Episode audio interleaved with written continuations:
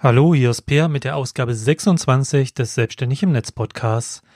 Ja, die Zeit schreitet mal wieder schnell voran und der letzte Podcast Rückblick auf meine neue Website im Rahmen des 1000 Euro Projektes liegt nun schon einige Monate zurück und im Newsletter gab es da ja immer mal regelmäßige Infos und Einblicke und auch das ein oder andere Video ist erschienen und jetzt möchte ich dann doch wieder mal im Podcast ja über den Fortschritt meines meiner 1000 Euro Challenge berichten, wie sich meine Website entwickelt, was ich da gemacht habe, wie der Traffic und die Rankings aussehen und einiges mehr.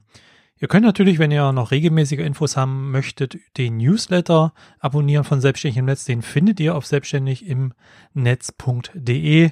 Ja, und dann geht's los. Ja, fast drei Viertel der Zeit für die 1000 Euro Challenge ist schon vorüber. Das ist schon Wahnsinn. Anfang Juli letzten Jahres also mitten in der, im ersten Corona-Jahr sozusagen, habe ich da die 1000 Euro Challenge gestartet. Ziel der Sache war, um das einfach nochmal, falls jemand zum ersten Mal zuhört, um es mal kurz Revue passieren zu lassen, äh, war einfach das Ziel, innerhalb von zwölf Monaten eine Website aufzubauen, die pro Monat 1000 Euro an Einnahmen bringt. Das ist natürlich ein sehr hohes Ziel und das bedeutet schon, dass man mehr als nur eine kleine Nischenwebsite erstellen muss, ähm, sondern wirklich ein Projekt, was entsprechend das Potenzial bietet, aber eben auch die Arbeit reinstecken muss, um in dieser Zeit, ja, im Endeffekt diese 1000 Euro pro Monat zu erreichen. Das ist natürlich in der heutigen Zeit umso schwerer, da Google sich für neue Websites wirklich viel Zeit lässt. Ich merke das ja jedes Mal bei einer neuen Nischenwebsite zum Beispiel, aber auch zum Beispiel bei anderen größeren Projekten, die ich in den letzten Jahren gestartet habe, dass alleine schon bis zu sechs Monate vergehen, bis überhaupt mal so richtig erste, richtig gute Rankings bei den Hauptkeywords äh, quasi äh, ja, erreichbar sind und Google sich da wirklich Zeit lässt. Und äh, zum anderen dann eben auch die Frage, wie stark ist denn die Konkurrenz zum Beispiel? Denn wenn man sich natürlich ein Thema nimmt, was sehr viel Potenzial bietet, was viel Traffic bietet, ist es dann in der Regel eigentlich auch so, dass die Konkurrenz auch schon recht hoch ist und man eben auch hier schon alleine deswegen noch länger braucht, bis man gut rankt. Ja, aber trotzdem bin ich mit der Entwicklung meiner neuen Website sehr zufrieden, muss ich sagen. Ähm, Mittlerweile jetzt zur, zum Zeitpunkt der Aufnahme Mitte März sind 68 Artikel auf Videokamera-Streaming-Studio.de erschienen. Und im Februar waren es acht neue Artikel, im März bisher sechs neue Artikel.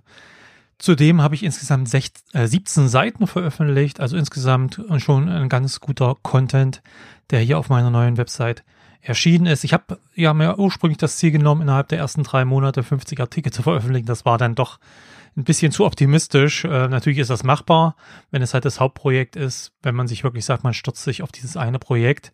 Bei mir ist es halt so, dass ich doch recht viele Blogs und Websites betreibe und da auch immer mal wieder oder regelmäßig was zu machen ist, gerade bei den verschiedenen Blogs. Da war es einfach jetzt nicht möglich, dieses Tempo dann doch zu halten, aber mir war es dann auch am Ende wichtiger, lieber umfangreichere und äh, ja, ausgefeiltere Artikel zu veröffentlichen und mir da auch dann Zeit dafür zu nehmen. Denn äh, es wäre auch kein Problem, mir einfach zehn Artikel mit jeweils 300 Wörtern rauszuhauen. Ähm, das würde ich auch locker in einer Woche schaffen. Ähm, ist übrigens auch mal ein Projekt, was ich jetzt demnächst mal testen möchte. Aber an sich war das jetzt nicht das Ziel, sondern ich habe dann lieber auf lange und ausführliche Artikel gesetzt. Und da sind es halt ein paar weniger geworden, beziehungsweise es hat länger gedauert, bis ich die 50 Artikel erreicht habe. Aber ich bin jetzt in einem guten Flow drin seit ein paar Monaten. Es macht wirklich viel Spaß. Ich habe so viele Artikelideen mittlerweile gesammelt und jede Woche kommen neue Ideen dazu. Das ist äh, ähnlich wie bei anderen Blogs von mir, dass ich eigentlich immer eine stärker ansteigende Zahl von Entwürfen habe, also von Artikelideen, die ich so in dem WordPress-Admin mir immer notiere als einzelne Artikelentwürfe, als ich dann wirklich schreiben kann. Das ist, hat aber auch den großen Vorteil, wenn ich dann wirklich mich wieder ransetze und was schreiben möchte, ja, habe ich äh, im Endeffekt eine große Auswahl und muss nie irgendwie da sitzen und denken, oh Gott, was schreibst du denn heute, sondern das ist eher die Qual der Wahl. Was auch sehr hilft dabei, dass man eben nicht drüber nachdenkt, was man schreiben muss, ist eine Artikelserie. Da habe ich ja auch auf meinen Blogs, wie Selbstständig im Netz zum Beispiel, schon sehr gute Erfahrungen gemacht. Und äh, diese Artikelserien, die sich halt dann um ein großes Thema drehen, was man dann halt Schritt für Schritt in einzelnen Häppchen sozusagen abarbeitet, haben natürlich den großen Vorteil, dass ich selber mir so ein richtig großes Thema, was für einen einzigen Artikel viel zu umfangreich wäre, in mehrere kleine Schritte aufteile und diese dann relativ ausführlich die einzelnen Schritte erklären kann. Und ich habe natürlich immer einen Ansatzpunkt wieder für den nächsten Artikel, für die nächste Woche, wo ich dann den nächsten Teil schreiben kann. Und da ist bei, ähm, ja, auf meiner Website, auf meiner Videokamera Streaming Studio Website nun eine neue Serie gestartet, die ich schon länger auch geplant hatte und nun endlich habe ich sie angefangen, nämlich meine YouTube ähm, Artikelserie, wo ich einfach in einem YouTube Tutorial zeige, wie man halt von der ersten Idee für einen eigenen Kanal diesen aufbaut, äh, Abonnenten gewinnt und so weiter. Also so dieser ganze Aufbau eines eigenen YouTube-Kanals als Artikelserie. Zwei Teile sind da mittlerweile erschienen und jede Woche kommt ein neuer dazu. Die verlinke ich natürlich auch in den Show Notes, beziehungsweise ihr könnt natürlich einfach auch direkt auf die Website gehen. Die verlinke ich natürlich auch in meinem Episodenartikel hier. Und dann könnt ihr euch die äh, anschauen zum Beispiel und auch sonst so schauen, was Neues. Ich verlinke diese Teile dieser Artikelserie natürlich auch in der Sidebar. Da habe ich einfach ein Widget, wo ich diese nach und nach dann nach und nach hinzufüge, um einfach ja, Lesern zu zeigen, hier ist eine schöne Artikelserie. Wer jetzt gerade starten möchte, für den ist das natürlich ideal. Und ich werde auch noch eine Übersichtsseite erstellen, wo ich so nach und nach alle Teile der Serie, äh, bis jetzt sind ja wie gesagt nur die ersten zwei Teile erschienen, aber so eine Übersichtsseite, wo ich nochmal alle aufliste, damit jemand, der startet, auch da nochmal einen kompletten Überblick bekommt. Ähm, die werde ich auch noch erstellen. Also ist da auch noch ein bisschen was in Planung und wie gesagt, die nächsten Wochen, um nicht zu sagen Monate, werden dann neue Teile dieser Serie erscheinen. Dann habe ich in den letzten Wochen und Monaten viele Fragenartikel auch veröffentlicht. Das sind halt Artikel, die greifen immer jeweils eine Frage auf, die ja häufig gestellt wird oder die immer mal wieder auftaucht oder die halt so typische Fragen von Leuten sind, in dem Fall, die sich halt mit YouTube beschäftigen.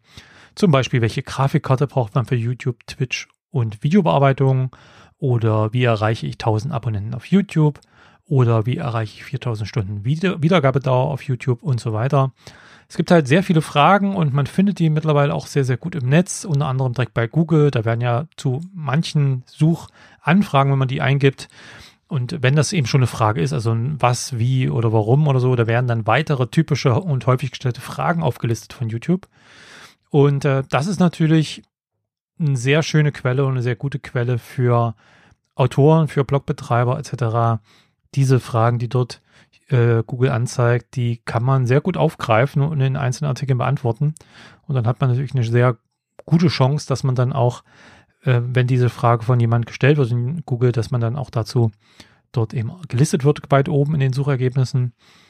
Ja, und äh, da habe ich auch eine Menge Ideen zusammengetragen schon, ähm, was halt an diesem Frageartikel auch sehr gut ist. Natürlich versuche ich die auch sehr ausführlich zu beantworten und äh, wirklich gute Tipps, Erfahrungen zu geben und so weiter.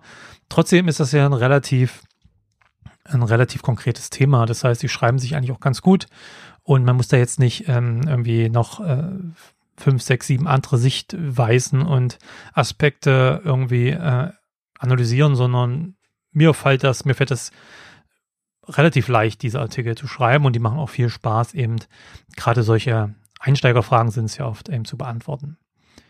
Dann habe ich auch eine neue, eine Art Serie gestartet, in dem ich YouTuber-Setups vorstelle. Das heißt, von bekannten YouTubern mir einfach mal anschaue, welche Technik nutzen sie denn und das einfach mal in einem Artikel jeweils vorstelle. Da habe ich jetzt schon zum Beispiel PewDiePie und Montana Black etwas äh, veröffentlicht und weitere kommen dann auch noch. Und äh, das sind ja teilweise richtig große jetzt in dem Fall, aber ich habe auch vor, kleinere eben da vorzustellen, mit denen ich dann auch mal ein Interview zum Beispiel führen kann und ähnliches.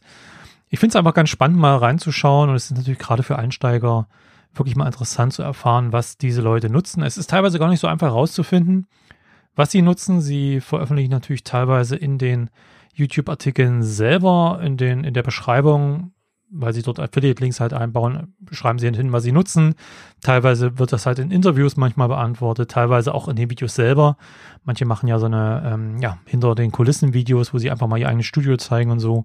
Da kann man einiges raushören, was sie denn so benutzen. Und ja, und so habe ich mir dann halt von verschiedenen Leuten, wo ich da bisher diese YouTuber-Setups vorgestellt habe, eben diese Informationen aus dem Netz herausgesucht und stelle halt die Technik vor und auch das kommt gut an, auch wenn es jetzt nicht so der absolute Renner ist. Das machen ja auch schon einige, muss man sagen. Es ist jetzt keine komplett neue Idee, aber ich denke, es ist eine gute Ergänzung.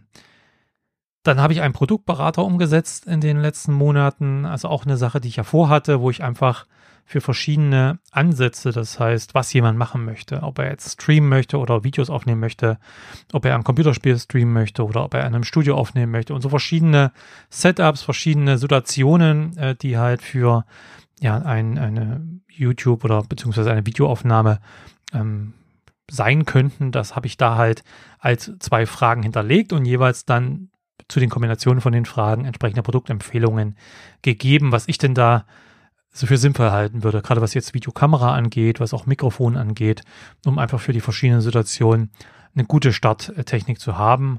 Auch das wird ganz gut genutzt, aber auch da muss ich sicherlich noch ein bisschen was machen. Um mal zurückzuschauen, was denn so die Top-Artikel im Februar waren, also im letzten Monat. Auf Platz 1 hatte ich da, wie du deine Sony-Kamera ganz einfach als Webcam in OBS nutzt. Also auch so ein Praxisartikel, der sich ähm, auch mit OBS beschäftigt und mit Webcam. Und das sind ja gerade die Webcam, das die Webcam-Thematik ist ja durch Corona und Homeoffice etc. sehr in die Höhe geschossen. Ich denke mal, das wird auch ein Grund sein, warum dieser Artikel so beliebt ist. 906 Aufrufe hatte der im Februar allein. Dann der Artikel OBS Studio oder Streamlabs OBS. Welche Streaming-Software ist besser? Da vergleiche ich halt so ein bisschen OBS Studio und den Ableger Streamlabs OBS, der sich halt speziell für auf das Stream konzentriert und da Zusatzfunktionen bietet. Da hatte ich 693 Aufrufe im äh, Februar. Dann ist DaVinci Resolve wirklich kostenlos. Das ist halt auch so ein Frageartikel, der sich um meine Lieblings- oder meine von mir genutzte Videobearbeitungssoftware dreht. Und das ist ja eine sehr, sehr professionelle Software, die in der Grundversion, und die habe ich ja jahrelang genutzt, so völlig kostenlos ist. Und in dem Artikel gehe ich halt da ein bisschen drauf ein. 528 Aufrufe hatte der im Februar. Dann YouTube-Abonnenten, Live-Zähler und mehr Analytics-Tools. Ähm, auch ein interessanter Artikel, von dem ich gar nicht gedacht habe, dass der so viel Aufmerksamkeit bekommt. 480 Aufrufe im Februar. Und der Top 5 Artikel im Februar war, was kostet ein Livestream auf YouTube oder Twitch? Und da gehe ich halt ein bisschen drauf ein, was denn so die Kosten sind, wenn man Livestream möchte. 468 Aufrufe im Februar. Das sind jetzt natürlich noch keine Zahlen wie manch andere Artikel von mir auf anderen Blogs, die Tausende oder noch mehr Aufrufe haben.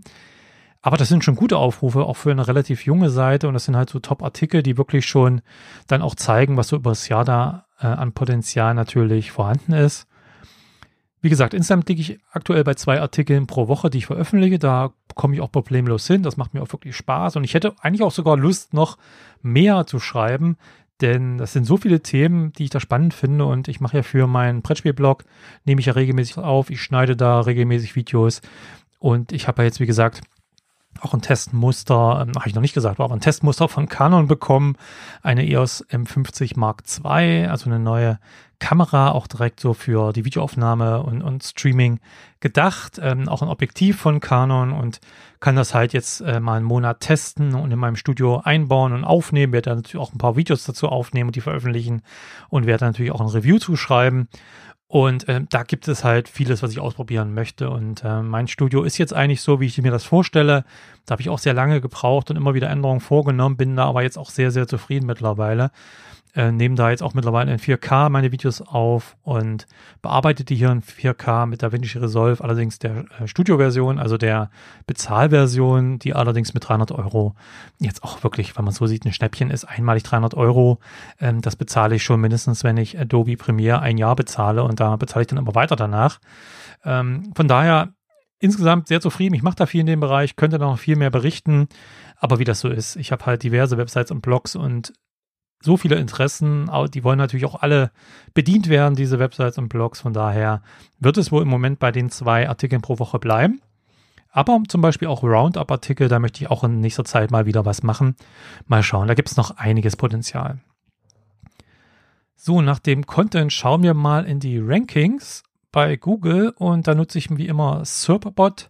Das ist ja ein kostenloses Ranking-Tool, ein deutschsprachiges, also auch Deutschland, was sehr gut funktioniert und selbst die Premium-Version, wo man halt einfach mehr Keywords hat und noch ein paar mehr zusätzliche Tools, wie zum Beispiel direkt ähm, auch ein Keyword-Tool, wo man Keywords re recherchieren kann und ein Backlink-Tool, ist auch sehr günstig im Monat, aber wie gesagt, die kostenlose Version reicht für das Tracken von Rankings auch sehr gut aus. Und hier bin ich zum Beispiel für YouTube Einnahmequellen auf Position 1 in Google, für YouTube Setup aktuell gerade auf Position 2 in Google und das ist auch sehr gut äh, mit 8100 Suchanfragen im Monat, schon ein sehr interessantes Keyword. YouTube Equipment bin ich auch auf Position 2 in YouTube, äh, in Google gerade mit 5400 Suchanfragen im Monat, auch ein spannendes Keyword. NVENC, das ist ja ein quasi Bezeichnung für die äh, Grafikkarten-Encoding von Videos. Das ist ja das, was zum Beispiel die ähm, DaVinci Resolve Studio Version, also die Bezahlversion, unterstützt, dass man eben Videos mit der Grafikkarte rendert, was deutlich schneller ist und eine bessere Qualität am Ende bietet. Ähm, das ist ein Thema, was auf jeden Fall spannend ist, weil natürlich auch gerade Grafikkarten, ähm, die das unterstützen, eben auch ein bisschen teurer sind. Also auch für Affiliates durchaus spannend. Da bin ich auf Position 5 gerade aktuell, habe ich mal nachgeschaut. Und nach NVENC suchen 18.100 äh, Menschen im Monat. Also auch ein sehr interessantes Keyword, wo ich auch schon gut ranke. Für DaVinci Resolve kostenlos ranke ich auf Position äh, 6 und war ich schon mal irgendwann auf 1, aber da schwankt halt auch ein bisschen. Das sind 1600 Suchanfragen im Monat. Was ist ein Gimbal? 260 Suchanfragen zwar nur, es geht schon Richtung Longtail. Es war auch ein spannendes Keyword, ist natürlich auch ein schönes technisches Gerät, was man ähm, auch gut als Affiliate eben präsentieren kann. Da bin ich aktuell auf Position 6 und für YouTube-Klicks kaufen, was ich eher kritisch beäuge in diesem Artikel, der dort rankt, äh, bin ich auf Position 12 gerade mit 3600 Suchanfragen. Na, mal schauen. Also es sind auf jeden Fall viele interessante Rankings. Bei ein paar bin ich gerade immer gerade wieder irgendwo relativ weit draußen aus den Top 10. Die waren aber schon mal weit oben. Also hier sieht man immer noch, auch nach acht Monaten, dass Google viel ausprobiert, viel verändert. Und ich glaube, da muss man sich mittlerweile dran gewöhnen, dass so die klassischen stabilen Rankings, die man mal irgendwann hatte, nicht mehr so stark auf jeden Fall vorhanden sind, sondern dass viel mehr ausprobiert wird von Google, permanent getestet wird, dass man mal hochrutscht, mal runterrutscht und so weiter. Es schwankt auf jeden Fall, aber auf der anderen Seite sieht man auch noch viel Potenzial für Wachstum. Gerade so die Hauptkeywords, OBS Studio oder andere Dinge, die jetzt wirklich äh, sechsstellige Besuchanfragen im Monat teilweise haben, ähm, die, äh, da ranke ich noch lange nicht in den Top 10 und da ist also noch viel Potenzial auf jeden Fall nach oben hin. Aber viele, viele Longtail-Keywords habe ich halt schon erreicht und das sorgt halt dafür, dass der Traffic schon recht gut aussieht. Und das bringt uns doch gleich zum nächsten Thema, nämlich dem Traffic. Ich habe mir mal die Search Console Werte angeschaut. Das, die Google Search Console ist ja so ein sehr interessantes und hilfreiches Tool, mit dem man ja die eigenen Websites überwachen kann. Man sieht dort dann zum Beispiel, wie viel Einblendungen die Website insgesamt, aber auch einzelne Artikel, sogar einzelne Artikel bei einzelnen Keywords in Google hatte und wie oft dann drauf geklickt wurde. So kann man sehr gut die Klickraten analysieren. Man kann auch sehr gut schauen, wo muss ich vielleicht ähm, den Titel und die Beschreibung optimieren, um eine höhere Klickrate zu erzeugen und so weiter. Das ist also sehr spannend. Äh, das habe ich, da habe ich auch schon einiges auf selbstständigem Netz drüber geschrieben. Werde da sicherlich auch in Zukunft noch mehr machen, weil ja, diese Search Console ist, glaube ich, von den meisten wird die zu wenig genutzt. Die ist wirklich toll. Ja, und die zeigt eben auch an, wie viele Besucher, eben wie viele Klicks meine Website von Google bekommen hat in einem bestimmten Zeitraum und wie viele Einblendungen es äh, in der Zeit dann auch gab.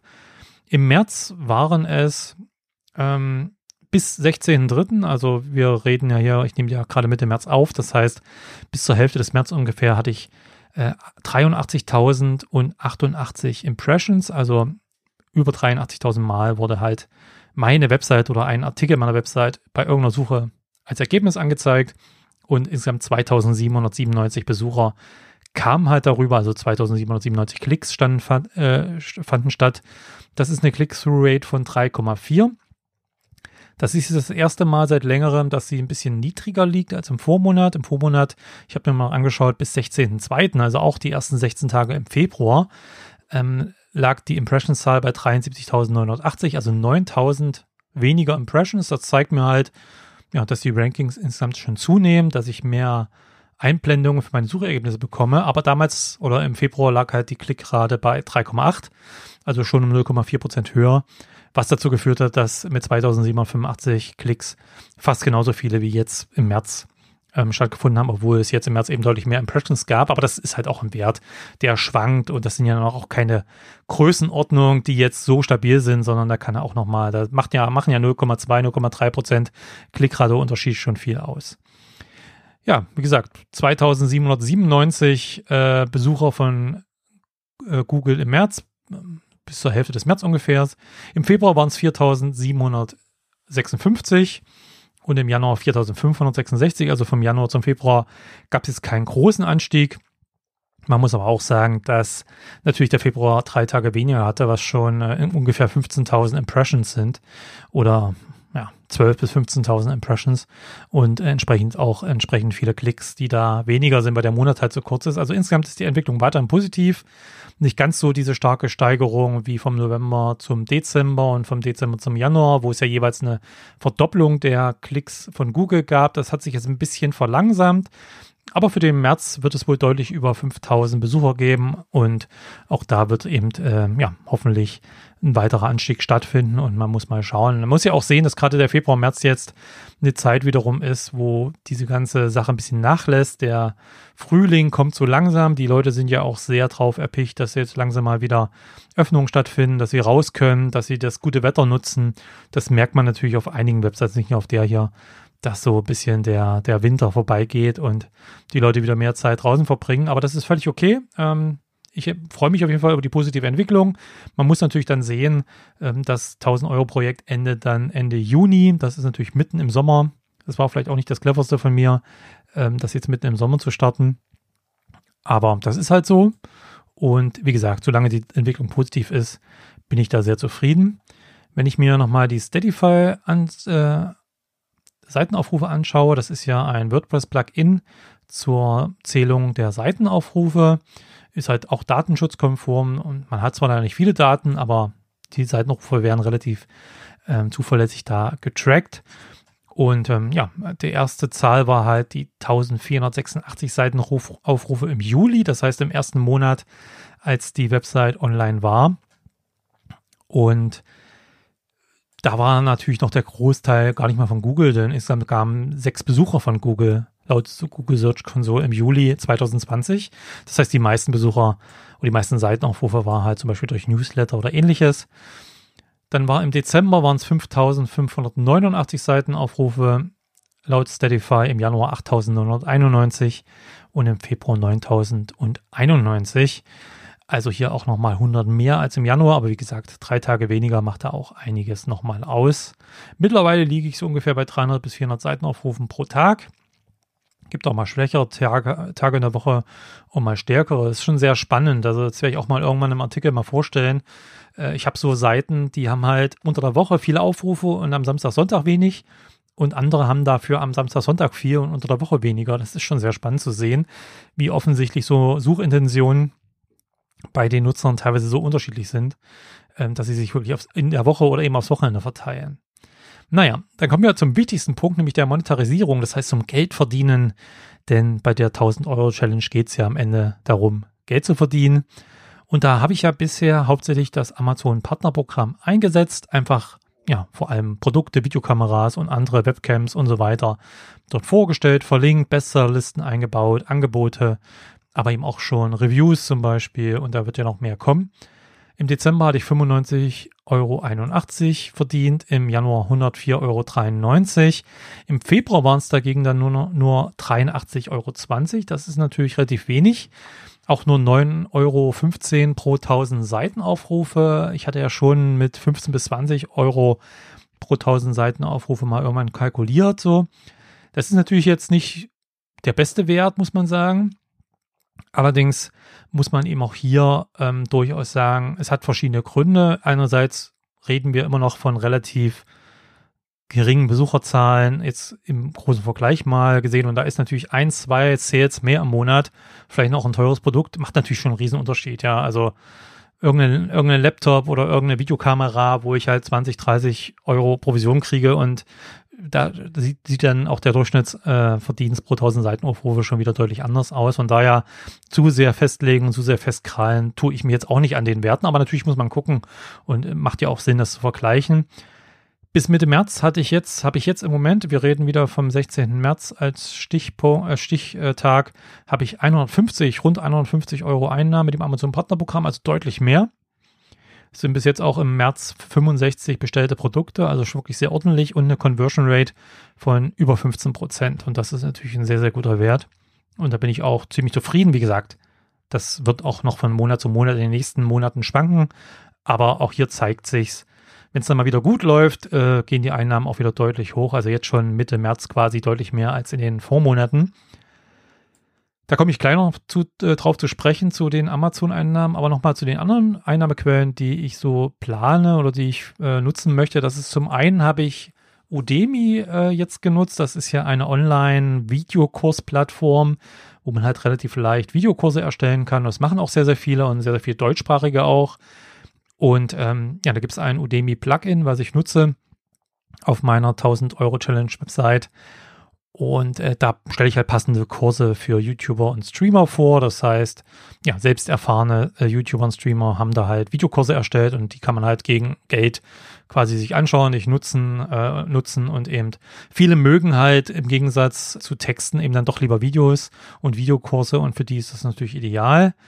Ich möchte auch noch mehr zu bringen, also vielleicht auch auf einzelne Kurse mal genauer vorstellen, mit den Leuten mal Gespräche führen, die die gemacht haben und so weiter. Also da ist einiges geplant.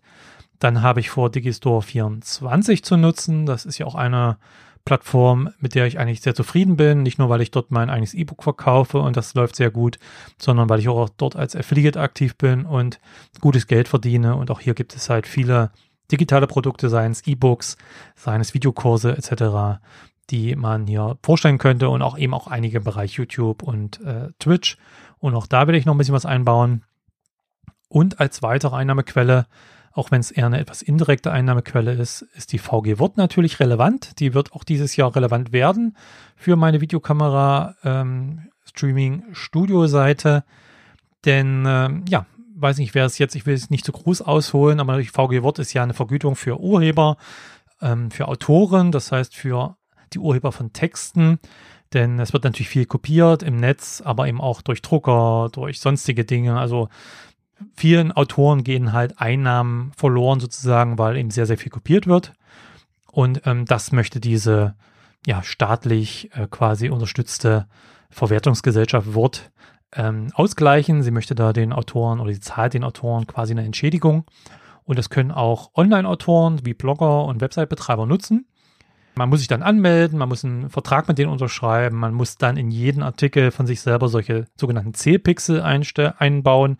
Das sind halt quasi kleine Grafiken beziehungsweise kleine Skripte, die in jedem Artikel drin sind, die halt eindeutig diesen Artikel identifizieren und die halt dann dafür sorgen, dass bei einem Aufruf dieses Artikels die VG Wort eben zählen kann, wie oft dieser aufgerufen wurde. Also das ist quasi ein Statistiktool und damit wird halt dann gemessen, wie oft ein Artikel in einem Jahr aus Deutschland aufgerufen wird, weil es eben auch nur deutsche Nutzer quasi dann erfasst. Und ähm, wenn diese Artikel mindestens 1800 Zeichen groß sind, also lang sind, und mindestens 1500 Aufrufe im Jahr haben, bekommt man halt quasi so eine Vergütung am Ende des Jahres. Ist ein bisschen aufwendig, auch selbstständig im Netz gibt es da relativ umfangreiche Artikel dazu. Da verlinke ich auch gerne nochmal den Shownotes dazu. Lohnt sich auf jeden Fall für Leute, die viel schreiben und längere Artikel schreiben. Ja, und diese 1500 Aufrufe im Jahr eines Artikels bedeutet halt, dass dieser Artikel im Schnitt 125 Aufrufe im Monat braucht, um diesen Grenzwert zu erreichen, beziehungsweise vier bis fünf Aufrufe pro Tag. Und das klingt ja eigentlich gar nicht so schwer. Also einen Artikel zu schreiben, der vier bis fünf Aufrufe am Tag bekommt, sollte man meinen, das sollte zumindest ein Teil auf jeden Fall erreichen. Und im Februar haben das 15 Artikel von mir erreicht. Die haben mehr als 125 Aufrufe erzielt was eben, wenn die das durchhalten würden über zwölf Monate, eben bedeuten würde, dass diese Artikel ja, dann diese, diese Mindestaufwurfsgrenze von 1500 pro Jahr erreichen und damit eine Vergütung, damit ich eine Vergütung dafür bekomme. Im letzten Jahr war das pro Artikel, der diesen, diese Grenze erreicht hat, der sich qualifiziert hat, 40 Euro, was schon sehr, sehr gut ist. Und ich tippe mal im Moment, es kommen ja, wie gesagt, pro Woche aktuell zwei Artikel hinzu und generell steigt ja auch der Traffic weiter an, sodass ich mal konservativ mit 30 Artikeln rechne, die insgesamt von meinem, von meiner Website im Jahr 2021 diese Mindestaufrufzahl erreichen. Und wenn ich diese 30 Artikel mal 40 Euro rechne, noch ist nicht klar, was dann quasi für dieses Jahr die Vergütung ist, aber sagen wir, setzen wir mal die 40 Euro an, liegen wir bei 30 mal 40 Euro bei 1200 Euro, die ich dann halt nur für diese Videokamera Streaming Studio-Seite an Vergütung von der VG Wort bekommen würde. Das äh, wären ungefähr 100 Euro im Monat dann halt. kann man dann im Endeffekt, wenn man sich mal anschaut, ob ich das Ziel von 1000 Euro erreiche, dann auch mit dazu rechnen, auf jeden Fall die 100 Euro.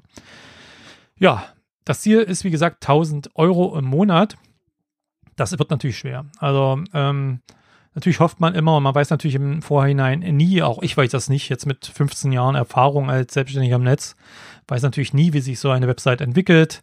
Man wägt natürlich auch die Investition, Zeit und Geld und Arbeit ab. Natürlich, wie ich oben erwähnt hätte, wenn das jetzt mein ein, meine einzige Website wäre, könnte man auch locker mehr als ähm, zwei Artikel in der Woche veröffentlichen und dann hätte man sicherlich wahrscheinlich zumindest das Potenzial, auch jetzt schon deutlich mehr Traffic zu haben. Aber ich muss das natürlich auch abwägen und es soll natürlich auch nachvollziehbar sein. Von daher geht es auch gar nicht darum, das jetzt zu erzwingen oder so, sondern ich möchte halt einfach zeigen, was möglich ist, wie es sich entwickelt, was ich tue, um äh, dahin zu kommen, wo ich halt halt bin. Es wird aber sicherlich schwer, die 1000 Euro dann Ende Juni oder für den Juni zu erreichen. So viel Zeit ist da nicht mehr. Es ist sicherlich nicht jetzt auch unmöglich, aber nach aktuellem Stand würde ich sagen, diese 1000 Euro wird auf jeden Fall nicht erreicht.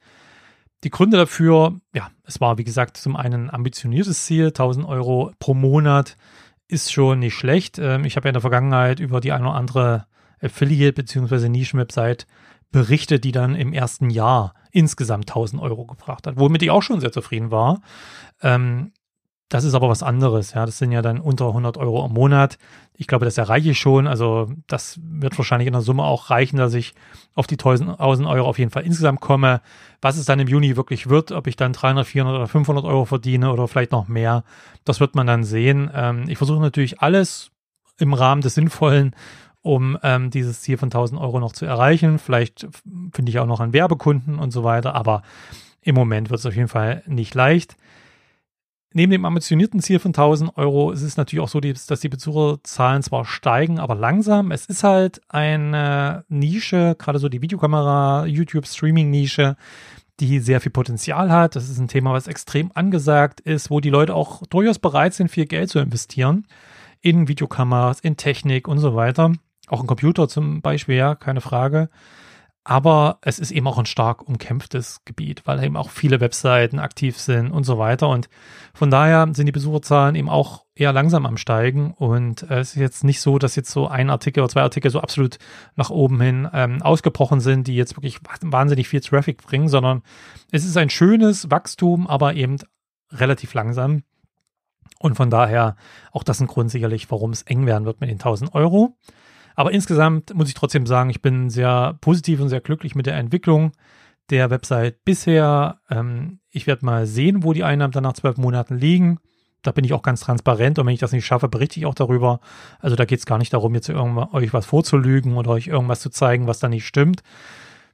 Es ist trotzdem unterm Strich, ob ich die 1000 Euro pro Monat jetzt schon dann zum Juni erreiche oder nicht, ist es auf jeden Fall eine lukrative neue Webseite, die mir dreistellige Einnahmen pro Monat bringt und äh, die auch weiter wächst immer wieder und die auch jetzt zum Beispiel schon im März mit den 150 Euro bisher zeigt, was da für ein Potenzial drinsteckt. Und das ist auf jeden Fall, wenn es dann nicht nach zwölf Monaten ist, dann später die 1000 Euro auf jeden Fall erreichen kann pro Monat. Und ich freue mich eben da schon jetzt auf das nächste Weihnachtsgeschäft, denn das ist sicherlich auch für diese Website eine sehr spannende Zeit, eine sehr lukrative Zeit. Ja, und weil wir gerade von Geld sprechen, wollte ich ja noch mal kurz Amazon ansprechen. Und zwar habe ich da im Ende Januar und im Februar einen Test laufen lassen, denn ein Bekannter hatte mich angeschrieben per Mail und hat mir über seine Erfahrungen berichtet auf seiner eigenen Website, Affiliate-Website. Und zwar hatte er dort mal die Preisanzeige ausgeblendet. Ich nutze ja auf meinen Affiliate-Websites und Nischen-Websites in der Regel das Plugin AAWP, Amazon Affiliate for WordPress. Und äh, das ist ein deutschsprachiges Plugin, was ein Amazon-Plugin ist. Es gibt ja noch mehrere. Das ist aber mein Lieblings-Plugin aus verschiedenen Gründen. Unter anderem, weil es eben auch datenschutzkonform ist, weil man auch Bilder einblenden kann über ein Proxy, so dass da keine Daten ähm, auch beim Bildabruf äh, direkt an Amazon geschickt werden, so dass die jetzt nichts von dem Besucher irgendwie auslesen können, die IP-Adresse und so. Das ist eine sehr schöne Sache und man kann mit halt sehr schöne Produktboxen, Bestsellerlisten und so weiter ausgeben. Und das Plugin gibt halt auch über diese API von Amazon eben immer den aktuellen Preis aus oder man kann ihn ausgeben. Das habe ich eigentlich auch normalerweise auf allen meinen Websites, dass ich überall, wenn ich Produkte vorstelle, in Bestsellerlisten etc., auch gleich mit dem Preis mit angebe, was natürlich auch dann sehr spannend ist, wenn es gerade ein Angebot gibt. Ja, kann man eben auch gleich anzeigen, der Originalpreis und dann durchgestrichen und das ist jetzt gerade der Angebotspreis. Also eine sehr schöne Sache. Er hatte nur halt davon berichtet, dass auf seiner Website hat er mal versucht, den Preis auszublenden komplett und er hat halt festgestellt, dass die ähm, Klickzahlen ähm, auf diese Affiliate-Links deutlich angestiegen sind. Ja, was man sich vielleicht auch denken kann, denn ich sag mal, es ist natürlich so, wenn ich auf einer Website unterwegs bin und interessiere mich für ein Produkt, dann ist natürlich, gibt es verschiedene Dinge, die mich interessieren. Das sind Produkt-Eckdaten, die sind ja alle noch da. Also, was ist das für ein Produkt? Wie heißt das Produkt? Vielleicht noch ein paar Erklärungen, wenn es dann zusätzliche Produkttexte gibt, etc. Je nach Produkt. Und natürlich der Preis. Der Preis ist aber auch eine Informationsteil, den die Leute natürlich wissen wollen, bevor sie etwas kaufen. Und da ist es natürlich so, wenn ich den Preis gleich anzeige, wird es wahrscheinlich sein, dass ein gewisser Prozentsatz sagt, äh, na, 30 hm, Euro ist mir zu viel oder so. Ist jetzt kein Angebot oder irgendwas. Wenn ich keinen Preis anzeige, kann es natürlich durchaus sein, dass ein Teil davon draufklickt, einfach nur, um zu wissen, ah, was kostet es denn jetzt? Ich, ich möchte es wissen. Das heißt, ähm, erstmal so, die Vermutung von mir war, dass natürlich die Klickrate durchaus steigt, weil halt eine Information, eine wichtige Information fehlt und die Leute halt auf Amazon klicken, um sich dort die Information zu dem Preis zu holen.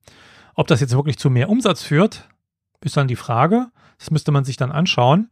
Deshalb habe ich das einfach mal ab dem 20. Januar getestet bis Ende Februar auf meiner Videokamera Streaming Studio Seite und habe dort mal alle über das Plugin AWP alle Preise einfach nicht mehr anzeigen lassen, sondern nur einfach einen Link zu Amazon.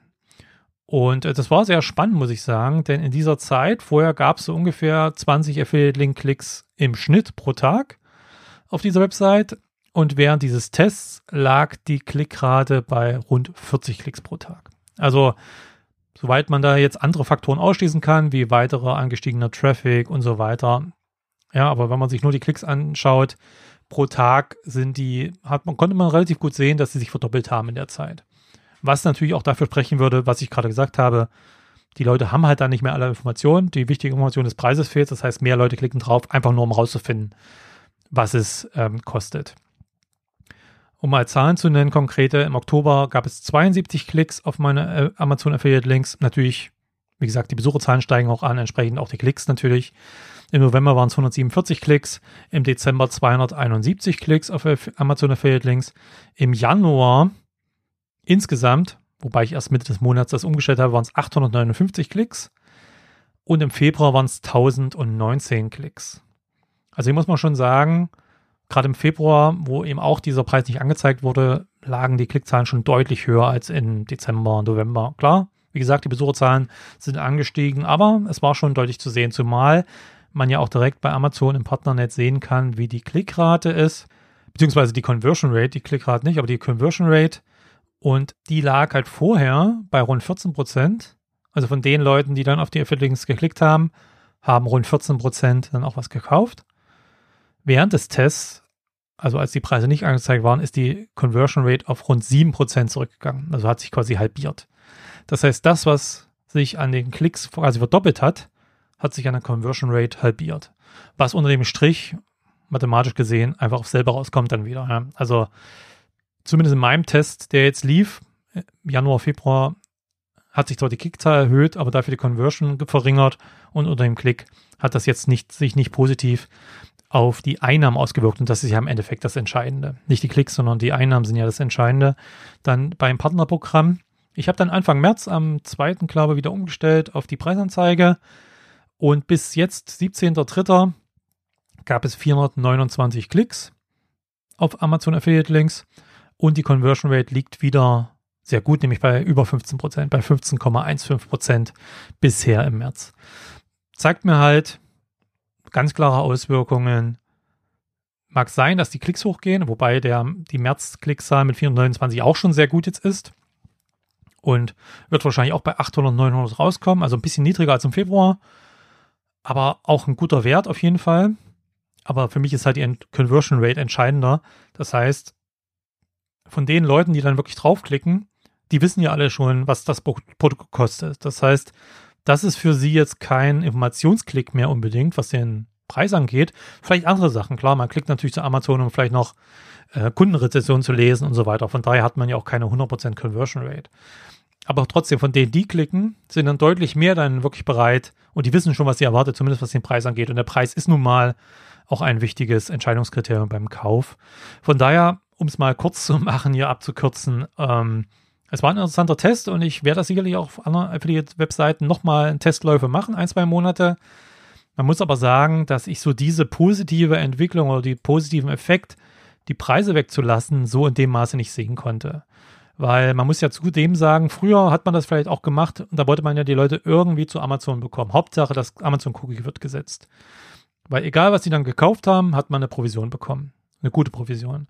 Jetzt hat ja Amazon schon vor zwei Jahren in manchen Produktkategorien die direkt qualifizierten Verkäufe und die ähm, nicht direkt qualifizierten Verkäufe eingeführt. Das sind einfach, nehmen wir mal an, ich verlinke ein paar Schuhe mit einem Affiliate-Link auf der Produktseite mit Schuhen und die Person kauft dann Schuhe oder ein anderes Kleidungsstück, bekomme ich halt eine hohe Provision. 7, 8, 9, 10 Prozent, je nach Produktkategorie. Wenn diese Person aber auf diesen Link zu den Schuhen klickt und kauft nachher einen Gartenschlauch oder ein Rasenmäher, also aus einer ganz anderen Produktkategorie, bekomme ich bloß 1,5% Provision. Das heißt, Amazon möchte eigentlich, dass man auf Produkte verlinkt und dass die Leute dann auch die Produkte kaufen. Aus dem, aus, zumindest aus der Produktkategorie. Vielleicht kaufen sie andere Schuhe, ist ja in Ordnung, aber sie möchten zumindest, dass man Leute relativ klar zu irgendwelchen Produkten schickt und dass die dann auch dort ihre Einkäufe tätigen. Und dann bekommt man eben auch die guten Provisionen ich sehe da eben ein bisschen das Problem bei diesem, ich zeige die Preise nicht an. Natürlich bekommt man mehr Klicks. Und das heißt, mehr Leute bekommen vielleicht auch mehr Cookies. Also man hat einfach mehr Potenzial. Nur wahrscheinlich kaufen viele von denen dann wieder die Produkte nicht. Das heißt, sie kaufen dann entweder gar nicht, weil sie gesehen haben, oh, der Preis ist mir zu teuer, haben sie im Shop gesehen, dann gehen sie wieder. Oder sie kaufen dann vielleicht was anderes, was ja okay ist, aber dann kriegt man plus 1,5 Prozent. Man müsste das vielleicht nochmal über einen längeren Zeitraum wirklich testen ähm, was das bringt. Ich persönlich bin eher für Transparenz, für Offenheit. Ich versuche ja auch die Produkte so ehrlich mit Vor- und Nachteilen vorzustellen, wenn ich sie präsentiere. Ja, auch wenn ich Affiliate bin, auch wenn ich natürlich davon lebe, dass die Leute was kaufen. Ich will ja selber nicht beschissen werden im Netz, sondern ich möchte den Leuten ja ehrliche Empfehlungen geben. Ja, auf meiner Brettspielseite stelle ich ja auch Produkte oder Brettspiele vor und schreibe, wenn sie gut sind und schreibe auch, wenn sie nicht so gut sind. Das ist halt mein Ziel, da ehrlich und transparent zu sein und dazu gehört es für mich auch dazu, die Preise direkt schon auf der Website, wenn das möglich ist. Und beim Amazon Partnerprogramm ist es halt durch die API möglich, auch die Preise schon zu kommunizieren. Und von daher werde ich sicherlich auch in Zukunft dabei bleiben. Aber wie gesagt, testen werde ich da sicherlich noch mal ein bisschen was. Ja, das war mein heutiger etwas längerer Podcast zur 1000 Euro Challenge, um euch mal ein bisschen Einblicke zu geben, wie sich die Website entwickelt, wo es vielleicht hakt, wo es sich gut entwickelt und so weiter. Freue mich natürlich da sehr über Feedback unter dem Episodenartikel auf Selbstständig im Netz.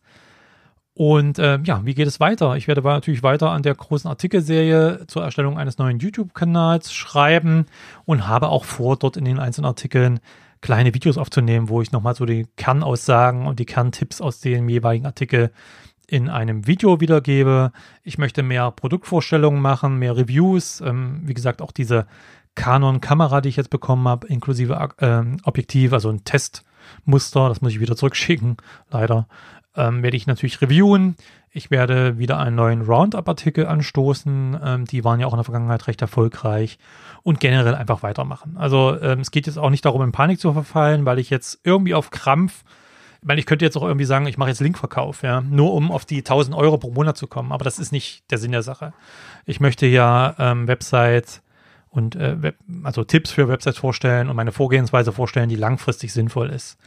Und wenn ich halt jetzt nach zwölf Monaten eben nur 500 Euro verdiene und nicht 1000 Euro, ist ja die Entwicklung trotzdem positiv und das Ziel bleibt weiter bestehen. Ob es dann nach 16 oder 18 Monaten oder was auch immer erreicht wird, ist ja dann im zweiten Schritt irrelevant. Ich möchte euch fundierte Tipps geben und äh, genauso werde ich dann auch weitermachen. Ja, ansonsten kann ich nur noch mal empfehlen, den Newsletter zu abonnieren. Da bekommt ihr auf jeden Fall regelmäßiger Infos über das 1000, über die 1000 Euro Challenge als über den Podcast. Auch in meinem YouTube-Kanal schaue ich regelmäßig in meine Website, stelle neue Inhalte vor und schaue mir die Traffic-Zahlen an und so weiter. Ja, und ansonsten ähm, würde ich mich freuen, wenn ihr das noch nicht getan habt, wenn ihr den Podcast abonniert, denn es gibt auch hin und wieder mal Leserfragen, die ich beantworte. Es gibt andere Themen, die ich hier im Podcast beantworte. Also spannende Sachen für Selbstständige im Netz. Und ich würde mich natürlich sehr darüber freuen, wenn ihr bei Apple Podcasts einfach mal eine Bewertung hinterlasst. Gerne natürlich eine 5-Sterne-Bewertung und auch gerne eine Rezension zu meinem Podcast. Das war's für heute und wir hören uns dann in der nächsten Ausgabe wieder. Bis dann.